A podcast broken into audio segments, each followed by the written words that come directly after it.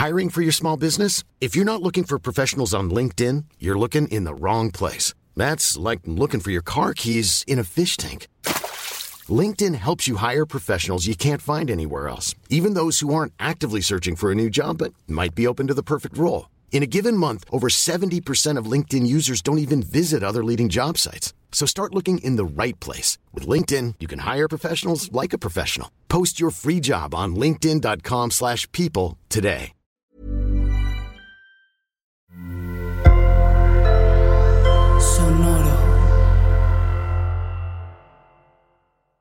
Estás escuchando Ellas Ahora.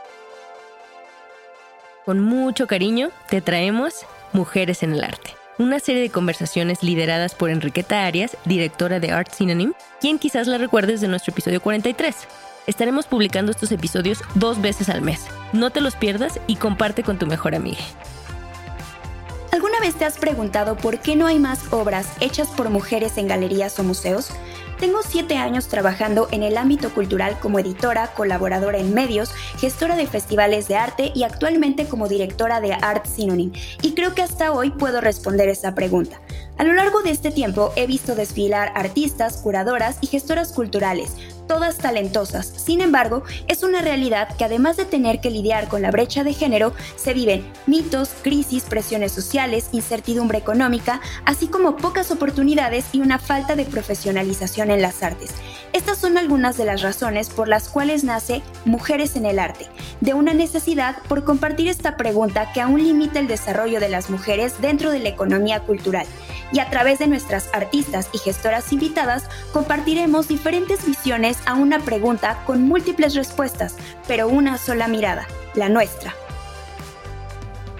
Conocí el trabajo de Citlali Aro antes de conocerla en persona pero en el 2018 nos presentó una amiga y lo demás se lo dejamos al destino. Ella es artista y diseñadora de Hermosillo, Sonora, pero vive en la Ciudad de México. Su trabajo se centra en personajes femeninos protagonistas de sus obras, donde la proyección de sus piezas muestran escenarios que podrían ser sueños vívidos, experiencias aisladas o momentos de fotografías antiguas en las que logra darles vida nueva. Sus proyectos abarcan desde exposiciones colectivas hasta colaboraciones con marcas como Vans, Steel Lauder, el grupo musical The National, entre otros. Su trabajo alberga mucho de lo que nos puede trastocar de manera personal y algunas emociones que a veces nos cuestan trabajo articular como la incertidumbre y la ansiedad. Esta vez platicé con Citrali de cómo el arte puede tener un poder de autosanación y sosiego, más allá de cualquier seísmo emocional que nos pueda inundar. Antes que nada, me gustaría que nos platicaras un poco acerca de cómo es que llegaste a, ser la artista que eres ahora. Pues yo empecé muy, muy chiquita a, dibujar. desde que tengo memoria, la verdad, no, no, tengo como un recuerdo específico en el que, en el que haya sucedido. Em, pero fue, fue como por... Mi mamá fue la que me inspiró a hacerlo porque siempre la vi dibujar y era como un, un tema para mí que no, que como, está, como soy bien perfeccionista desde que nací, supongo, intentaba dibujar y luego no me salían las cosas porque pues obvio tenía las funciones motrices todas torpes y le decía a mi mamá como de, oye, eh, hazme tú un dibujo de tal cosa, ¿no? Y mi mamá me decía como, no, pues hazlo tú. Y, ya pues me enojaba, anyway, terminaba haciéndolo, hasta que pues no sé, de repente ya lo hacía bien, ¿sabes? Y claro. no, no pensaba dedicarme a esto, yo quería ser eh, neurocirujana, según yo. Pero ¿Tú cómo, cómo, crees que te enfrentas más a, cuando, cuando te tienes que, poner a trabajar al canvas en blanco, a pintar desde cero? O sea, ¿cuál es como tu proceso para comenzar a crear? También sé que últimamente has estado haciendo más piezas digitales, por ejemplo, pero también el hecho de ya tener como enfrentarte en la pantalla y tener la hoja en blanco, ¿cómo es que empiezan a, a surgir las ideas? ¿Las piensas antes o cómo es? Ay, pues de verdad tengo varios procesos creativos, o sea, nunca sigo como la misma línea. Soy Géminis, amiga. Ok, sí, yo sé. no, sí, la verdad, como que muchas veces eh, empiezo simplemente a hacerlo, otras veces escribo antes de hacerlo, otras veces me baso en un texto que ya, ah, ya tenía hecho, algunas otras veces me, no sé, me inspiro de, de alguna otra cosa, ¿sabes? Como de un momento, de una idea. Pero sí, o sea, últimamente, como dices, he estado usando más eh, lo digital, pero eso tiene como varios años. Cuando recién llegué aquí em, a Ciudad de México, pues no tenía un peso, ¿no? No tenía literal de que nomás comía pizza recalentada todos los días. Claro. Y, no, no, o sea, no podía pintar porque no tenía dinero para comprar materiales. Entonces, eh, tenía mi Wacom y era como de, güey, pues y, si intento como hacer lo que quisiera hacer en físico, pero en digital. Entonces me clavé eh, haciendo puro digital desde entonces, o sea, es como que 2015 que llegué acá y, y pues ya lo quise llevar como full al estilo de la pintura y que me tomó unos años llegar ahí un poco. Y cuando ya tuve los medios y todo para pintar en físico, eh, estuvo muy, muy loco esto porque yo antes era como muy muy súper, súper, súper perfeccionista y era como de, no, es que tiene que quedar perfecto y no voy a malgastar material y no voy a hacer esto, ¿no?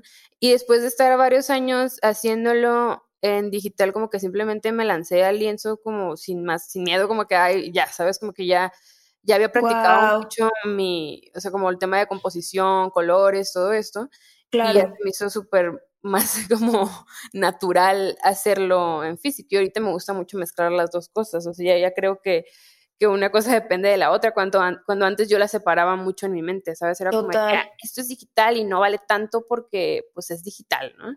y ahorita ya lo disfruto igual, ¿sabes? Ya me, me, encanta hacer las dos cosas. Es esto que de lo que hablas me parece como súper interesante que de una limitante que tenías al haber llegado a México sin tener como todos los recursos materiales para empezar a trabajar, lo, lo aprovechaste de una manera increíble porque incluso ahora tus pinturas, que si las podemos describir, que hay, hay una que, que me gusta mucho, las últimas que has hecho, que la tienes en tu Instagram y que le pusiste como caption, We're all the enemy in someone else's story, que todos somos enemigos, eh, el enemigo de alguien en, en alguna historia. Y, y, literal es, es maravillosa la manera en la que, la verdad, ya tus pinturas digitales o cuando, cuando también las haces en, en, lienzo, se parecen un montón. O sea, de que ya la técnica la tienes tan bien trabajada como este, los degradados de color y como los barridos igual, que literal parece, yo ya a veces no distingo si la hiciste en digital o si está hecha en lienzo. Y eso me parece súper padre porque literal ya tienes un manejo increíble de ambas, de ambas técnicas. muchas gracias. Eso está increíble. Oye, y otra, otra cosa que también siempre me he preguntado es, ¿de dónde vienen la, los rostros, o sea, las caras que pintas, los personajes que tienes en, en tus pinturas? O sea, ¿te los imaginas, los sueñas, eh, buscas referencias de fotos o, o, cómo, cómo, es ese, cómo es eso? Tengo un, un banco de fotos enorme que he guardado. Es que me gustan mucho como las fotos viejas, así las Polaroids, que, o sea, como de gringos raros, ¿sabes? Como... Ajá, sí, sí. o sea, como me gustan mucho las fotos bien twisted, la neta, entonces como que eso es algo aparte de lo que hago, ¿no? O sea, yo tengo como ese... ese, mm, ese sí, lo chistoso, pues, o sea, como que me dan mucha risa, pues, las fotos. Entonces, como que eh, hace, ¿qué será? Como un par de años empecé a, hacer como unos collages con estas fotos para descontextualizar ciertas cosas y ahí empezó el ejercicio, ¿no? Como de estas pinturas que hago, en la que me da mucha risa como sacar totalmente de contexto una cosa, o sea, como esa, esa pintura que dices, ¿no? Que están eh, una mujer, un niño y, y un señor, ¿no? Y, sí o sea, para mí eso es como una historia de, de, es un niño que tiene una pistola en la mano, que, que era una pistola de juguete en la foto original. Y que le está apuntando a la señora que podría ser como su mamá. mamá. Ajá, exacto. Entonces, como que para mí esta, esta pintura lo que significó, o sea, en primera instancia es como eh, ni, el, ni la mamá ni el papá están volteando a ver el niño cuando él está apuntándole a la cabeza a, a, esta señora, ¿no? Entonces, claro. Por eso es como todos somos el enemigo en una historia de alguien más, ¿sabes? Es como de que para ese niño probablemente los papás son los enemigos y para ellos o simplemente no lo ven cuando él podría ser también, ¿sabes? Entonces, como, digo, esa no está tan chistosa como otras. Pero está increíble, o sea, y creo que eso, eso es como lo, lo padre de que siempre cuentas una historia, igual también la, la que hiciste para Navidad, que es como una escena de una fiesta de Navidad en la que a todos nos hubiera gustado estar si no estuviéramos en confinamiento y que literal hay una chava que tiene una caja de cervezas en la cabeza, otra que se está empinando una botella, o sea, de que otras están bailando y es como de, güey, wow, o sea, claro, es como de, ese es, ese es el momento que me gustaría estar viviendo ahora. Sí, no estar encerrada viendo la tele, ¿no? Totalmente, sí. Y, o sea, y entonces, para ti, ¿qué, realmente cuál o cómo es para ti el, el, proceso de crear? ¿Cómo lo podrías describir? ¿Es, eh, o sea, catártico o es, es una necesidad para comunicarte? O sea, ¿cuál, ¿cómo podrías tú decirlo?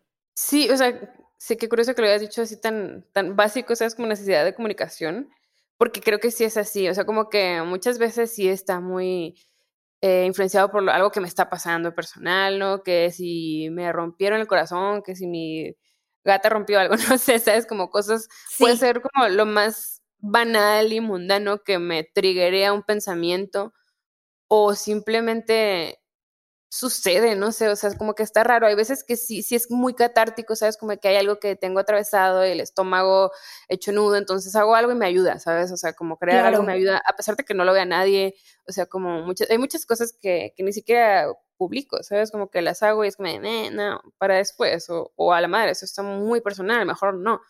Entonces, okay en esos casos sí es súper catártico y, y, y, me ayuda bastante como casi como ir a terapia, ¿sabes? Sí, yo sé. que sí. Es terapia contigo mismo, algo así está como extraño. Y otras veces simplemente es como una idea que no tiene absolutamente nada que ver conmigo y que sí, o sea, es como, creo que es como la, la vida a través de mí, no sé, está chistoso. O sea, claro, o sea, creo que a todos se nos ha manifestado como un, un disparo de ansiedad en, en estos últimos años, Uy. pero igual y creo que es como, es bien interesante ver justo la manera en la que esta, esta ansiedad se desarrolla y de qué manera tú crees que la puedes relacionar con tu, con tu trabajo artístico. Mm, pues está como súper, um, ¿cómo se puede decir? Como bien específico esta idea de, de, que el artista crea cuando está conflictuado, ¿no? O cuando eh, algo te, eh, te, hace sentir mal, o que tú mismo como artista te saboteas en tu vida personal para tener experiencias que comunicar, ¿no? Y yo, yo la verdad no creo tanto en eso de que tienes que estar mal para crear, o sea, como que mucha uh -huh. gente romantiza es, ese concepto, ¿sabes? Y a mí se me hace como... Total. Retorcido romantizar estar mal para crear. O sea, yo nunca lo he romantizado, obviamente lo he utilizado, pero... Claro. Pero no, o sea, a mí no me gusta llevarme a, a esos límites para hacer, para decir más o algo así, ¿no? Claro. Y, pero obviamente es parte de, de, de mi discurso. ¿Cómo se ha manifestado la ansiedad en, en, en, alguno de los procesos que has tenido? O sea, ¿tienes algún momento específico del que te acuerdes en el que se haya detonado o, o, que, o, alguna pieza específica que hayas dicho como, no manches, cuando estaba haciendo esta pieza estaba pasando por un momento como súper crítico o a lo mejor incluso no del año pasado, sino de antes todavía, entonces igual y a lo mejor algo que se relacione con, con eso, aunque me parece como súper interesante esto que dices sobre no romantizar el hecho de que el artista tiene que ser como este ser sufrido eh, y triste y como abandonado solo y que solamente así puede crear, porque también me parece que es muy autoindulgente y muy egoísta y ególatra, sí, ¿no? Pensar de esa manera.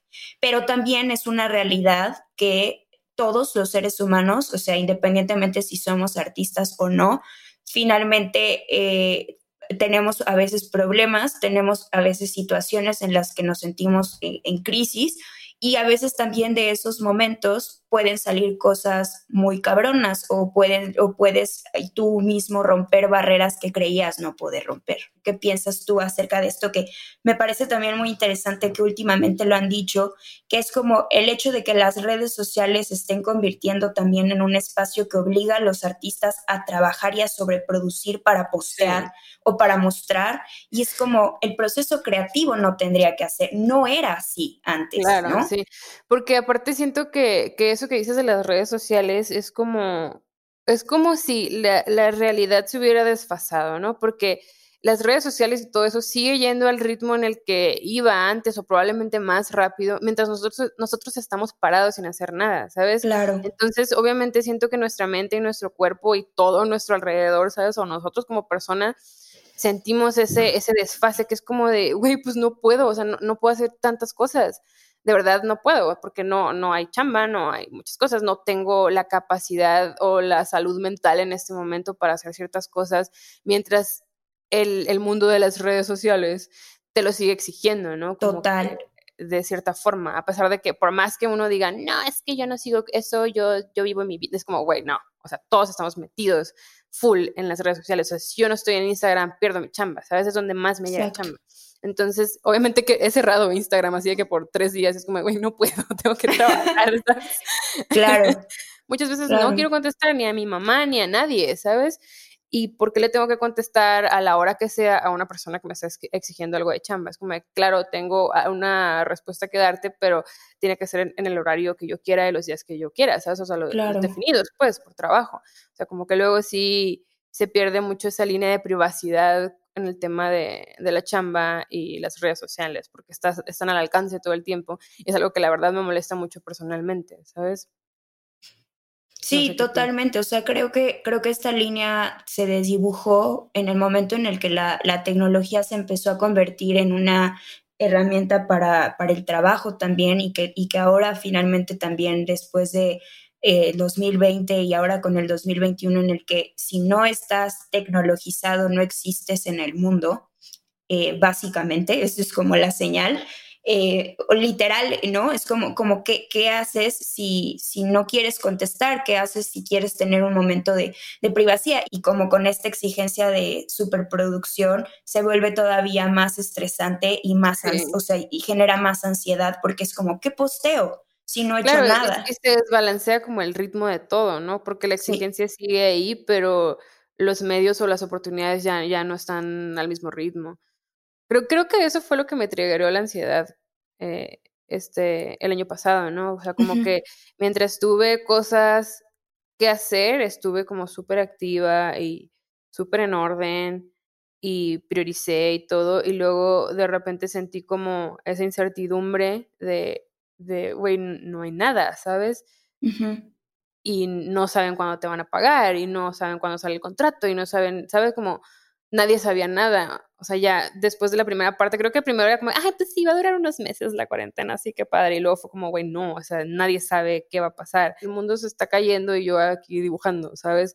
Pero pues maybe es lo que tengo que hacer. Maybe la gente necesita ver también cosas porque también creo que cuando tienes como cierto eh, alcance o público o receptores visuales, pues es como medio una responsabilidad que como dices también te, te conflictúa, ¿no? Porque yo lo veo así un poco, ¿sabes? Como que hay personas que me escriben por Instagram de que, güey, no mames, es que esto que hiciste representa un chingo de cosas que, que yo veo, siento, ¿no? Y como que gracias de que por hacer eso. Y yo así como, de, ah, ok, sabes, como que muchas veces no, no sé cómo responder porque pues yo simplemente lo hago por necesidad. Pero pues se vuelve como este tema de que tú eres también como artista, eh, tienes la responsabilidad de crear cosas para que otras personas lo sientan, o sea, a pesar de que ellos no pueden crearlo, no sé, no sé si me explico. Sí, no, totalmente. O sea, que creo que también eso nos pasa mucho, bueno, eh, con la literatura. O sea, de que a veces la gente pone, pone en, en, escrito o con canciones, ¿no? Con la música, con la letra, las letras de las canciones. O sea, justo eh, creo que llegué muy tarde, pero apenas estoy empezando a ver High Fidelity con, con Zoe Kravitz. La acabo de ver.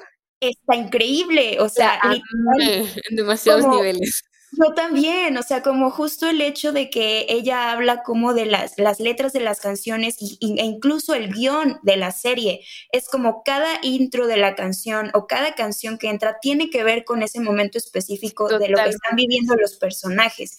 Y me parece increíble que el arte tiene como esa capacidad. Justo hace unos días estaba leyendo una, eh, un blog que ya ni siquiera me acuerdo que, de la chica que lo escribió, pero habla sobre la magia del lenguaje y cómo cuando hablamos el lenguaje es magia. Y yo creo que en ese sentido el arte lo es porque es una forma de lenguaje en cualquier variación, o sea, ya sea pintura, como lo que haces tú, o eh, arte digital o, obviamente las letras o la música y finalmente creas magia porque estás articulando y estás diciendo cosas y, e independientemente el formato, o sea, y en tu caso es eso, o sea, cuando dibujas y cuando haces una pintura o cuando haces un mural estás plasmando también un mensaje y ese mensaje puede obviamente variar en las significaciones de todas las personas, pero provoca algo y creo que eso es lo importante del arte, que trasciende y que genere una emoción en las personas que lo ven. Sí, totalmente.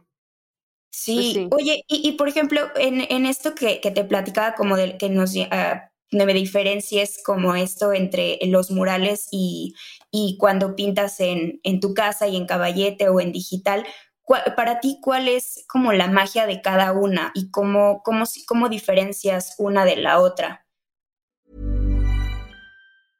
Hiring for your small business? If you're not looking for professionals on LinkedIn, you're looking in the wrong place. That's like looking for your car keys in a fish tank.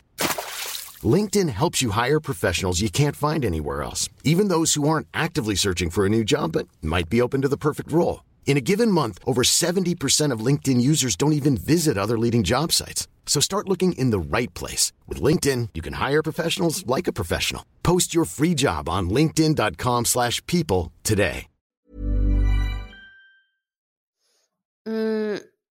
Pues de entrada el mural como que el gran formato es más complicado.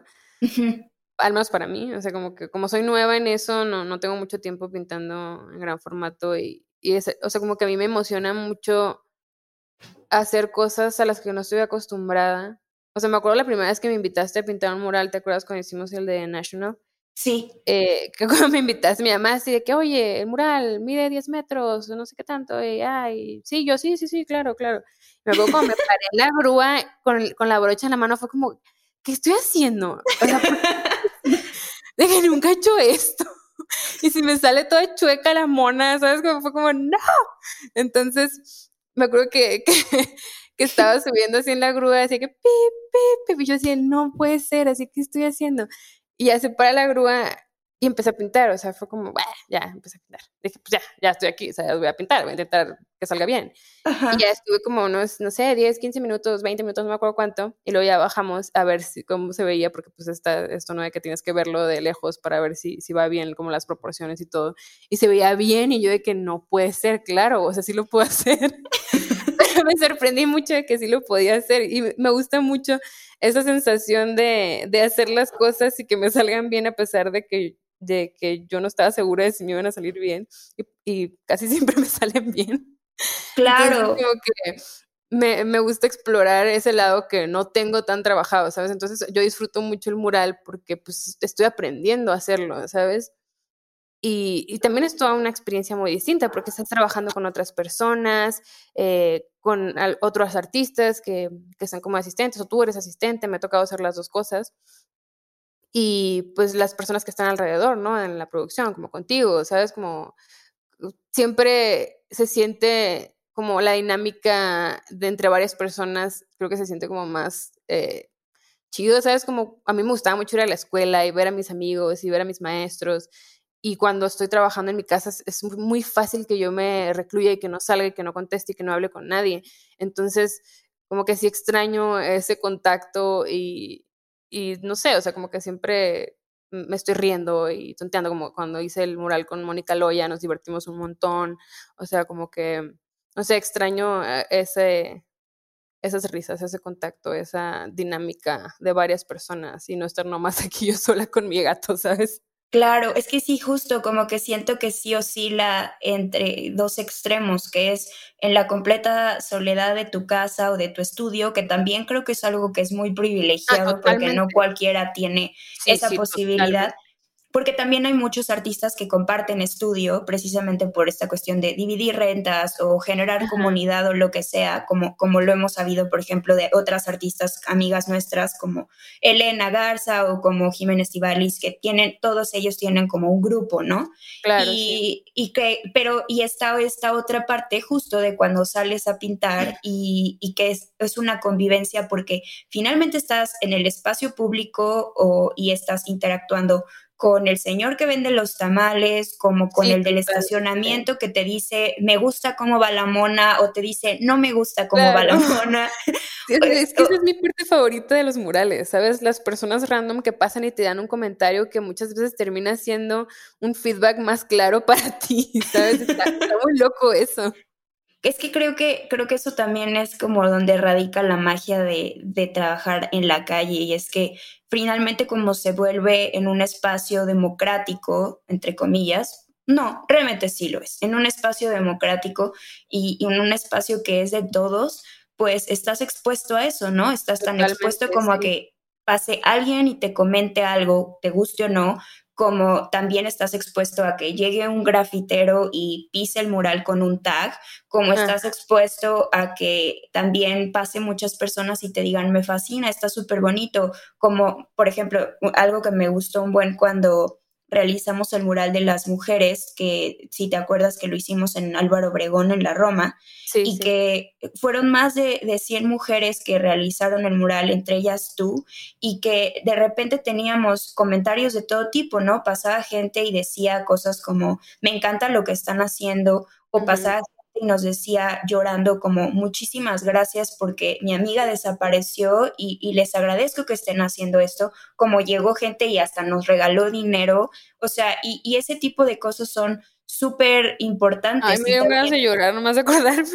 Ay, es que fue, a mí me pareció como de los proyectos como más bonitos, porque Sí, fue neta, completamente sí. independiente y, y, y las Muy cabrón, sí. reacciones y la comunidad que se generó y el, el hecho de que cada una de las chicas aportara algo distinto, porque fue más allá de generar un mural que fuera estéticamente bello, sino que fuera una demanda social en la que cada una de esas mujeres tuviera la oportunidad de decir algo, ¿no? Entre ellas tú, Totalmente. Mónica Loya, Elena, o sea, y creo que ahí es como la donde radica la magia del espacio público. Oye, Citali, pues ah, ya para como terminar y cerrar esta hermosa y bella conversación contigo y nuestro primer episodio por fin, ¿quieres, ¿quieres contarnos alguna cosa como algo que te hubiera gustado saber antes de la persona y la artista que eres ahora? Mm, creo que me hubiera gustado saber más como el tema de facturación, impuestos. ¿Sabes? Como con todo el tema de, organizar tus finanzas, de todo eso, que sigo siendo malísima en eso. O sea, la verdad, no logro como, me siento como una adulta fallida, ¿sabes? Como de que, güey, todavía no logro tener control de toda esa situación. Pero, o sea, creo que sí hace falta educación en ese lado, ¿sabes? Como, y que, que tiene igual importancia que, que, que material compras, que como que la técnica, que no sé qué. O sea, creo que debemos ponerle demasiada, demasiada atención a ese tema. Está, creo que está muy olvidado y, y es demasiado presente, ¿sabes? Como no es algo a lo que le pueda sacar la vuelta. O sea, sobre todo como freelance, o sea, no tienes como una mm, pues, seguridad, ¿sabes? O sea, Claro. puede que mañana te den algo, puede que no. Y creo que todos los artistas freelance hemos vivido eso, o cualquier persona freelance en realidad. Eh, entonces, como que sí, creo que hace falta ponerle atención a eso. Yo ahorita quiero tomar como un curso de, de- de cómo llevar mis finanzas y todo ese tema porque ya basta. ya no Claro, quiero no. batallar. Sí, creo que es súper importante esto que dices, o sea, la parte de la profesionalización, que es una de las principales razones también por las que surgió este podcast, porque, eh, bueno, esta serie para el podcast que es realmente justo platicar no solamente con ustedes, artistas, sino también hablar con gestoras culturales y con, eh, con personas que se encuentran como el, en el detrás de, que muchas veces ayuda y aporta la profesionalización de, del arte, porque creo que nos hace falta mucho. Y, y, como último, último tip, ¿crees que cuáles son a lo mejor algunos hacks que nos podrías dejar como, de, como en cuanto a todo este proceso que platicamos sobre lo de la, el tema de la ansiedad y, y, de, y de, pues finalmente la situación que estamos viviendo ahora que no se termina de acabar. Si tienes algunos tips de cómo has, has logrado eh, me, me, llevarlo y, y, trabajarlo y que, y que nos fueran útiles tanto a otras artistas que vayan a escuchar el, el podcast como pues amigas. Mm, soy experta en ansiedad, ¿eh? así que sí puedo hablar de eso. Em, pues a mí me sirve mucho salirme, o sea, creo, creo que, como te digo, es bien fácil que me quede encerrada muchísimo tiempo, o sea, he pasado más de una semana sin salir ni al pasillo de mi edificio, o sea. Wow.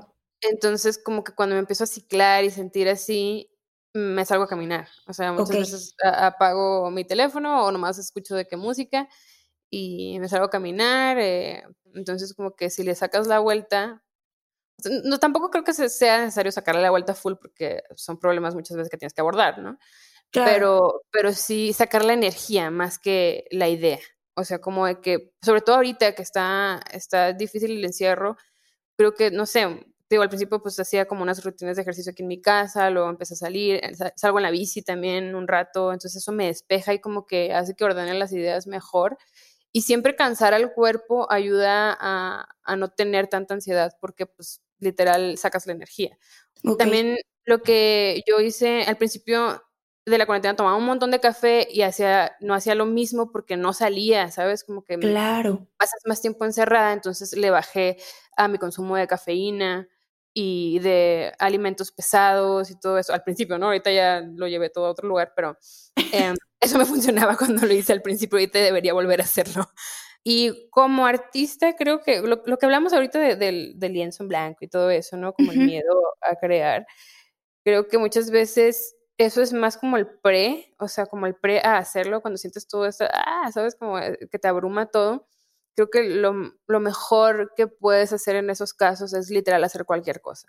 De que quieres hacer una pintura, pero no tienes idea de que, mm, pues pinta a tu gato, pinta a una escena en tu casa, ¿sabes? Como tu sala o, o tu, tus plantas, ¿sabes? Como que creo que a partir del ejercicio es cuando ya se vienen mejor las ideas, al menos así funciono yo. Muchas veces, por ejemplo, si tengo una chamba que hacer, no, pues tengo que hacer una ilustración para X cosa, ¿no? Una portada de un disco y no se me ocurre nada que hacer, me pongo a hacer algo para mí, ¿sabes? Como que, ah, pues en lo que se me ocurre me voy a poner a hacer esta ilustración. Y como que el hecho de estar ya trabajando en algo, aunque sea para ti, aunque no sea para nada, aunque no lo vayas a publicar o lo que sea, que sea solo un ejercicio, hace que, o sea, te estimula las ideas y te estimula como el flujo de las cosas que estás creando, el uso de los colores te da otra idea, ¿no? Pues que se me ocurrió usar tal tono de amarillo y luego ese tono te puede triggerar, ay, si lo pongo en este objeto, ¿sabes? Como, ay, o sea, puedo aplicarlo de esta forma en otra ilustración. Entonces, como que creo que neta, no me acuerdo qué artista dice que la inspiración te encuentra trabajando. Trabajando, sí, totalmente. literal, eso es cierto, ¿sabes? O sea, sí, te bloqueas y es normal, ¿sabes? Todos nos bloqueamos, todos perdemos como eh, el flujo de, de, la creación y todo, pero, pero, güey, no te puedes quedar sin hacer nada porque, pues, es como dices autoindulgente, ¿sabes? Es como, ay, mm, sí, estoy sufriendo. Mm, oye, ponte a trabajar, ¿sabes? O sea, sí, no siempre se puede, entiendo, totalmente. Yo lo entiendo porque yo he estado en ese lugar en el que estoy eh, congelada y no puedo hacer nada, ¿no? Pero también hay límites, o sea, al menos para, yo encuentro, ahorita como ya tengo un montón de años con problemas de ansiedad, ¿verdad? Ahorita ya, ya es más fácil para mí encontrar mis red flags propias, ¿sabes? Ok. Cuando ya tengo tres días que no me pude levantar temprano, que no pude hacer ciertas cosas, que me dio hueva hacer comida y me pedí unos tacos o a lo que sea, ¿sabes? Es como de, a ver, güey, yo misma, ¿sabes? Es como de, a ver, no, ¿sabes? Como no, no, no puedes irte por ahí otra vez. Entonces, voy buscando como actividades, aunque sean pequeñas, relacionadas a lo que hago para mantenerme como en movimiento, ¿sabes? Y, y, no, no bloquearme totalmente de emocionalmente y, y en el trabajo, ¿sabes? O sea, como que sí es difícil porque tienes que empujarte a ti mismo y pues eso no siempre es fácil, pero, pero creo que sí es como muy reconfortante una vez que encuentras el ejercicio y la forma de mantenerte pues no tan bajo, ¿sabes? No sé si me... Claro. No, totalmente. No, creo que todo lo que nos has dicho así ha sido, o sea, es súper útil y creo que para cualquier, incluso yo que no pinto, o sea, sí, literal, eh, tienes toda la razón, o sea, creo que a veces hay que empujarnos como a eso que no queremos hacer también, porque eso también nos empieza como a liberar de, no, ¿ves? Sí se puede, sí puedes, tú puedes. Y, empieza a romper el, círculo vicioso de, la ansiedad. Y también siempre uh, un tip, eh, un pro tip mío podría ser el regresar al presente también, que es algo que, que, funciona mucho y no estar viviendo en, en los mundos imaginarios que a veces son los que nos llevan a lugares oscuros. Claro, sí, totalmente. Oye, Citrali, pues muchísimas gracias por, por ser la primera, por haber eh, querido platicar conmigo. Sí, oh y estoy muy emocionada eh, porque creo que es un tema súper importante que se tiene que tocar, que era todo el proceso creativo, todo lo que tiene que ver con la ansiedad. Eh, y, y, pues, em, pues nada, muchísimas gracias por todo. No, al contrario, muchas gracias por invitarme.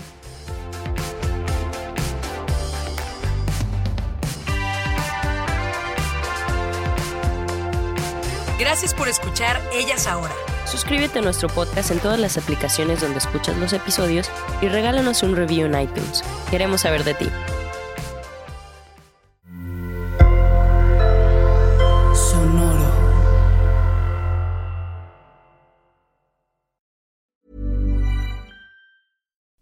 Would you like to look five years younger? In a clinical study, people that had volume added with Juvederm Voluma XC in the cheeks perceived themselves as looking five years younger at six months after treatment. Look younger, feel like you. Add volume for lift and contour in the cheeks with Juvederm Voluma XC. Reverse signs of aging by adding volume to smooth laugh lines with Juvederm Volure XC. For important safety information and to find a licensed specialist, visit juvederm.com. That's J U V E D E R M.com. Not for people with severe allergic reactions, allergies to lidocaine, or the proteins used in Juvederm. Common side effects include injection site redness, swelling, pain, tenderness, firmness, lumps, bumps, bruising, discoloration, or itching. There's a risk of unintentional injection into a blood vessel, which can cause vision abnormalities, blindness, stroke, temporary scabs, or scarring. Talk to a licensed specialist to find out if it's right for you.